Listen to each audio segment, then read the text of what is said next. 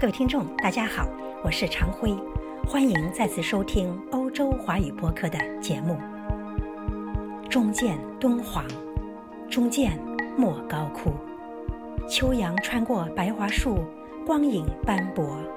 那片崖壁上的洞穴，一排排、一层层，错落有致，带着时光的芬芳和千年的沧桑，尽展眼前。走进洞窟，面对敦煌壁画和木骨泥塑，莫高窟的前生今世扑面而来。前秦建元二年，也就是三六六年，僧人乐尊入经鸣沙山，忽见金光万道，如万佛现身，便在三危山下的大泉河谷岩壁上开凿了首个洞窟。之后，许多古丝路上的商人为得佛祖护持，纷纷开窟。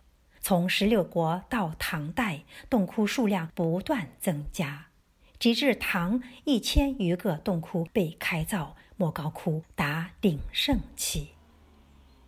然而，明朝变故，嘉靖三年，也就是一五二四年，因吐鲁番人入侵，嘉峪关闭锁。关外的瓜州和沙州被遗弃，从此敦煌一路沉寂。历史的脚步一踏便是近五百年。虽清朝重建沙州并设敦煌县，对莫高窟也有所修复，但众所周知的是，二十世纪初那个莫高窟道士王元禄和震惊世界的藏经洞浩劫。藏经洞原为唐宣宗大中五年，也就是八五幺年时，河西都曾统红遍的隐窟。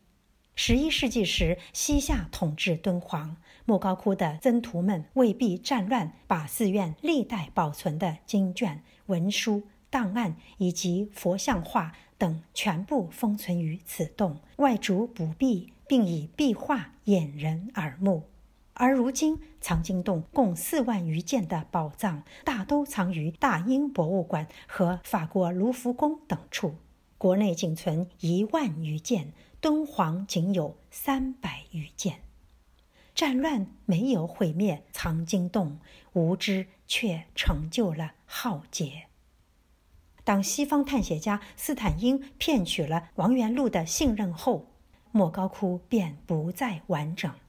英国人斯坦因、美国人华尔纳，还有法国人伯希和、日本人菊瑞超，以及俄国人岳登堡，还有苏俄白匪军等，皆给莫高窟带来了灭顶之灾。古丝路上最为璀璨的一页，历经劫难，伤痕累累，体无完肤。能带走的被带走，能毁坏的被毁坏。敦煌文物的散失，可谓中国文化遗产。难以估量的损失，如今或许只有站在全人类的角度，方可得到某种慰藉。好东西属于全世界。辩证的看，万事祸福相依。近一个世纪以来，从常书鸿到段文杰，从樊锦诗到国际人士，不少东西方学者情迷敦煌。从不同角度对莫高窟文物进行整理和研究，敦煌学应运而生。而如何保护莫高窟内存留的彩塑和壁画等，成为海内外人士的共识。此次在中新社甘肃分社的精心安排下。主播有幸与其他海外华媒的同仁们一起走进了宽敞明亮的敦煌莫高窟数字展示中心，它原名为敦煌莫高窟游客中心。当年国际团队打造数字中心时，主播还参与了数字化资料翻译工作。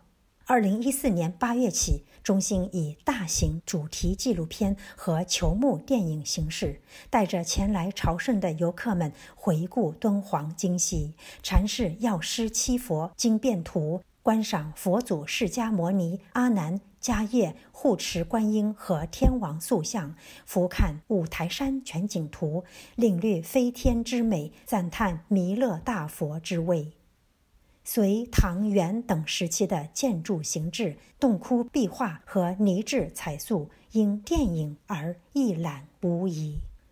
观看电影之后，主播一行前往包括第四十五窟、第二百一十七窟、第十七窟、第九十六窟和第五十五窟等在内的十个洞窟，亲近了特窟四十五里那组唐代佛祖释迦摩尼、阿难、迦叶。护持观音和天王彩塑，以及特库二幺七里的唐、隋等代彩塑和壁画，前者的塑形、色彩和人物表情让人叹为观止；后者拥到顶部的波斯地毯精美绝伦。当年古丝路通过河西走廊与西域和中东间的商贸和文化互动，因此细节而可窥得一斑。二幺七窟内造景中央的三只兔子，还以共享三只耳朵的图形和走势，立下了不朽的创意。十七窟的藏经洞和红遍塑像，自是所有参观者无法绕过的重中之重。有趣的是，当时大家看到红遍身后那只挂在树上的包，其设计的新潮，让在场女士们赞不绝口。九十六窟里存着莫高窟最大的佛像，此弥勒佛高五十五点五米，造于唐朝武则天年间。原本头顶苍穹，民国时期出于保护意识，人们以一座九层楼将之围起。五十五窟的宋代佛像让人耳目一新，其表情和体态可谓秀骨清香，与唐代的雍容华贵相比。要清曲简约的多。敦煌莫高窟，丝路上的佛教圣地，人类文明的回眸处。来了便不想走，走了还想再来，为它的无穷魅力。但愿更多的人了解千年敦煌，今昔莫高。各位听众，今天的节目到此结束，感谢收听，我们下次再会。